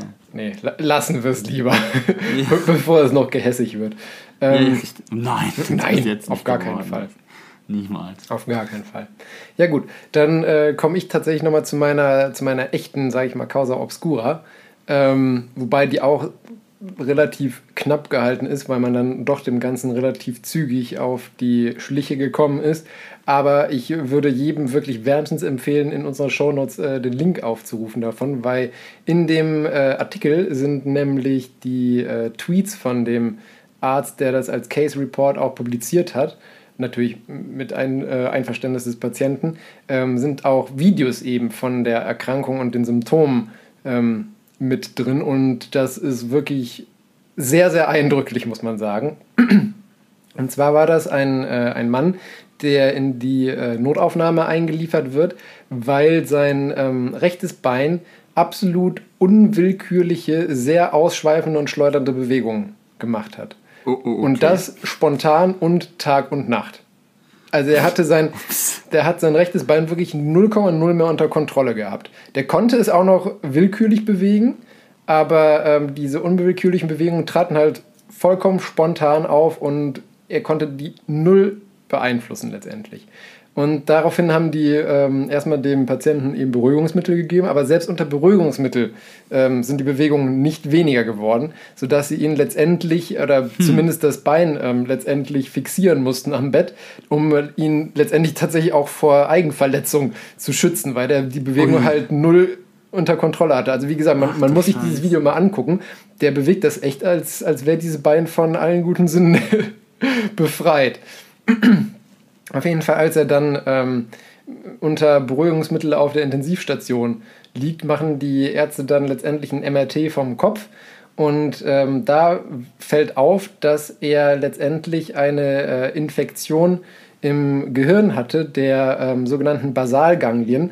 Das ist eine ähm, sehr zellreiche ähm, Region im äh, Mittelhirn, wo letztendlich die ganzen ähm, Stränge und Verschaltungen auch für eben die Koordination von unseren Bewegungen herlaufen.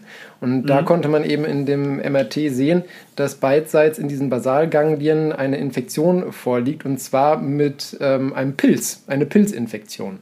Äh, Der war quasi also von einem Pilz fremdgesteuert. Wenn man so möchte, genau.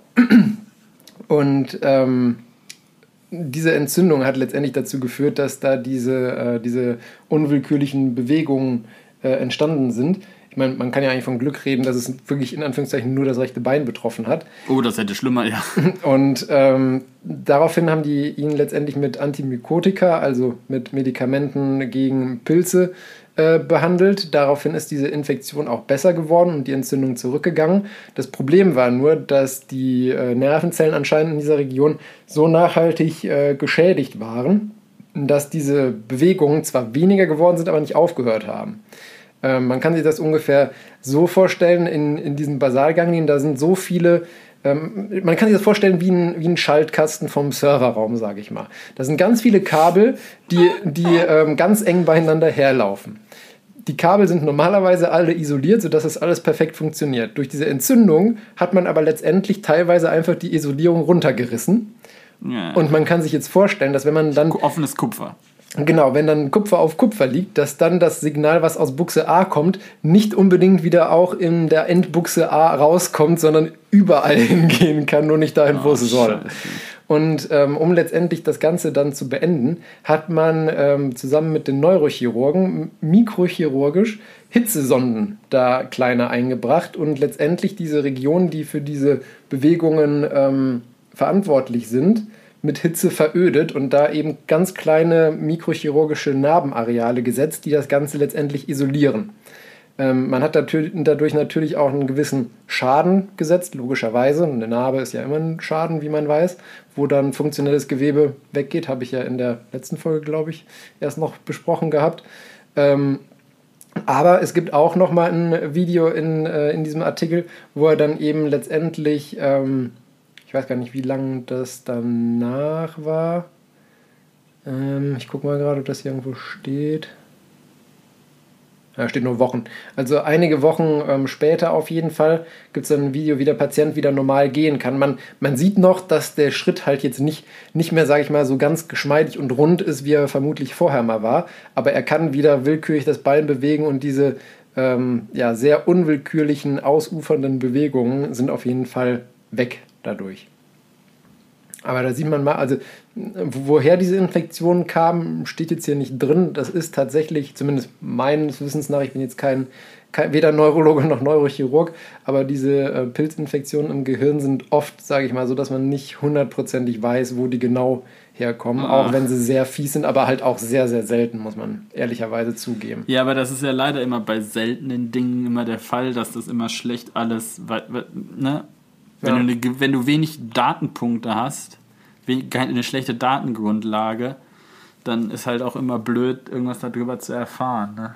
Ja, das stimmt. Ah, das hört sich echt schon fies aus. Vor allem, wenn du das überhaupt gar nicht steuern und kontrollieren kannst. Ja. Ah, da, du hast immer so, so fiese Sachen, oder ich so, ah, das möchte ich echt nicht haben. Krank sein ist halt nie schön, ist das Problem. Ja, aber weißt du, man kann halt krank sein und man kann halt sowas haben, ne? Ja, aber, Also nicht dann mal ja, sollte rumjammern, man so, machen? äh, Kopfschmerzen, Bauchschmerzen, bla bla, ne? Aber äh, das ist ja richtig kacke. Ja. Andererseits muss man auch sagen, also wenn du das Anfangsvideo siehst und dir vorstellst, der, der lag so nachts auch im Bett, der konnte halt auch nicht pennen. Ne? Ähm, da ist es dann, haben sie ihm wirklich extrem gut geholfen und der, der Gang ja danach war fast normal. Du kannst ja dann auf gar nichts machen einfach. Also wenn du dann so richtig heftige Zuckungen hast, du kannst also Also Zuckung ist untertrieben. machen. Ja, wie, wie soll ich sonst beschreiben? Kicks. Ja. Roundhouse-Kicks. ja, das beschreibt es ganz gut. Also ich überlege mir das, ich sitze gerade in meinem Schreibtisch, wenn dass ich das hier hätte und dann die ganze Zeit immer mit das Bein gegen den Schreibtisch stoßen würde. Auf der Arbeit oder sowas immer würde ich die ganze Zeit immer vor den Messrechner treten oder sowas. Das Was wäre das denn? Kommt, kommt gut. Ja, ich glaube auch. Ja. Bloß nichts anfassen. Räum! ja, so ungefähr war das bei dem. Ja. Du kannst auch keinen Sport machen, also eine Runde joggen gehen, Fahrrad fahren, kannst, kannst du knicken. Der konnte ja noch nicht mal normal gehen. Ja. Musste die ganze Zeit auf einem Bein hüpfen. weil es dich dann auch aus dem Gleichgewicht haut, wenn dein Bein auf einmal in irgendeine Richtung kickt. Das ist richtig. Ja. Aber auf jeden Selbst mit dem Fall. Rollstuhl fahren ist dann ja schon ein Problem. Ja, wirklich. M- Musst du dann irgendwie am Stuhl fest. festbinden. Ja, ich meine, letztendlich haben sie es ja auch so gemacht, weil sie es nicht anders unter Kontrolle bekommen Und selbst haben. dann ist ja der Impuls. Ja. Fand ich auf jeden Fall nochmal noch mal einen interessanten Fall für eine Causa Obscura. Das ist in der Tat. Krass. Hat ja. immer da rauskratzt. Hübsch. Hübsch. Ja. Was hast du denn gelernt? Oh Gott, was habe ich gelernt? Ähm, dass es bald sehr viele für Rennsport geneigte interessante Neuerungen in Le Mans gibt, beziehungsweise in der Le Mans Racing Series. Und ähm, ja, was habe ich noch gelernt? Nein, okay. Ich, ich habe noch gelernt, dass, dass ich mir bald, wenn mein 3D-Drucker irgendwann wieder funktionieren äh, sollte, ich mir einen, ähm, einen, einen Nu- Nunu Grabscher selber, selber drucken Oh, kann. Ja, genau. Ja. Und dass ich Deine, weiterhin... die Homöopathen deines Vertrauens aus dem Internet suchen kannst. ich wollte gerade sagen, dass ich ab jetzt eine Liste habe mit Ärzten, die ich meiden sollte. Und was hast du Schönes gelernt? Äh, dass Elon Musk wahrscheinlich ein über-mega-Schurke ist. Alle mit Robotern versklaven will. Absichtlich oder unabsichtlich. Das möchte ich ihm nicht unterstellen. Ähm, dass Hunde sich dazu entscheiden können, sch- falsche Dinge zu tun, nur um uns was Nettes zu tun. was auch immer. Ich vertraue dieser Studie immer noch. Und dass äh, Pilze in Nerven echt scheiße sind. Möchte ich mal so sagen. Da gehören sie Ja. halt auch nicht hin normalerweise, ne? muss man ja sagen. Das, das stimmt allerdings. ist wie Sand im Getriebe. Das ist wie ein, genau. Ja. Sachen, die irgendwo drin sind, wo sie nicht hingehören, sind meistens eher Ja, kontraproduktiv. Das Problem ist, wir haben ja immer das den Glück, wir können immer mit Panzertape und WD-40 alles lösen. Das ist aber auch ein Problem. Naja, könntest du die Nerven neu isolieren, wäre das ja auch kein Problem. Aber da müsstest du da in diesem Ir irgendwann kommen wir da wieder hin, dass. Äh, neu ausschäumen oder so. Ja, genau. Nee, irgendwann gibt es bestimmt irgendwie so einen Nanoroboter, die da neue Isolierungen drum packen oder so. Könnte ich mir gut vorstellen. Dann äh, kehr uns mal raus, würde ich sagen. Ja, Dann haben wir es auch Ich- geschafft heute. Ich habe ich hab diese Woche ja die, oder diese Woche, diese Folge, ähm, Diese Woche. die, die ehrenvolle Aufgabe, uns äh, humoristisch rauszukehren. Ähm, und zwar, ein Mann kommt in die Apotheke und fragt, haben Sie etwas Zucker? Der Apotheker geht nach hinten, kommt mit einem Beutel Zucker wieder. Haben Sie vielleicht auch einen Löffel? fragt der Mann. Und der Apotheker langt unter die Theke und holt einen Löffel hervor. Der Mann holt einen Löffel voll Zucker aus dem Beutel, zieht ein kleines Fläschchen aus der Tasche und träufelt vorsichtig 20 Tropfen auf den Zucker. Probieren Sie doch mal, sagt er zum Apotheker. Der probiert den beträufelten Zucker und fragt, und was soll das jetzt bedeuten? Ach, nichts weiter. Mein Arzt hat zu mir gesagt, gehen Sie in die Apotheke und lassen Sie Ihren Urin auf Zucker testen. Ah! Ja. Der hat erst gedacht, das kommt irgendwas mit Globulis, aber Nee, nee. Stimmt, eigentlich müsste man Sie- da auch. Und lassen Sie Ihren Urin auf Zucker testen. Ah! Du, du wirst lachen, manche, manche Sachen werden wirklich zu wörtlich genommen. Äh, Was ich da schon alles auch erlebt habe. Wahnsinn. Ich bin interessiert. ja, nee, Das das ist eine, eine Story für ein anderes Mal. ja, das sind auch so Sachen, die, die, die merke ich mir dann gar nicht. Aber es ist, ist immer wieder so, dass ihr zum Teil an den Kopf passen und denken so, bitte einmal nur mitdenken. Aber ja. Instructions were not clear. so kann man es vielleicht dann auch ausdrücken, um, um sich auf die Seite der Patienten zu schlagen. Instructions unclear. Genau.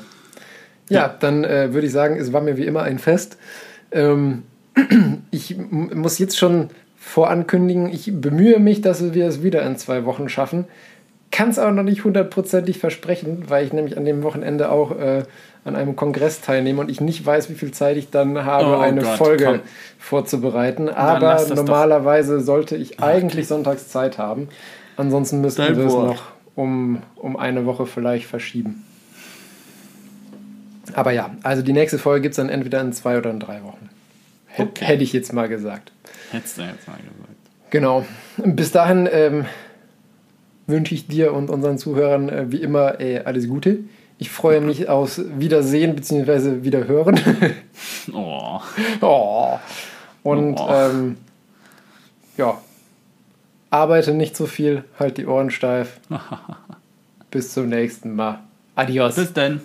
Tschüss.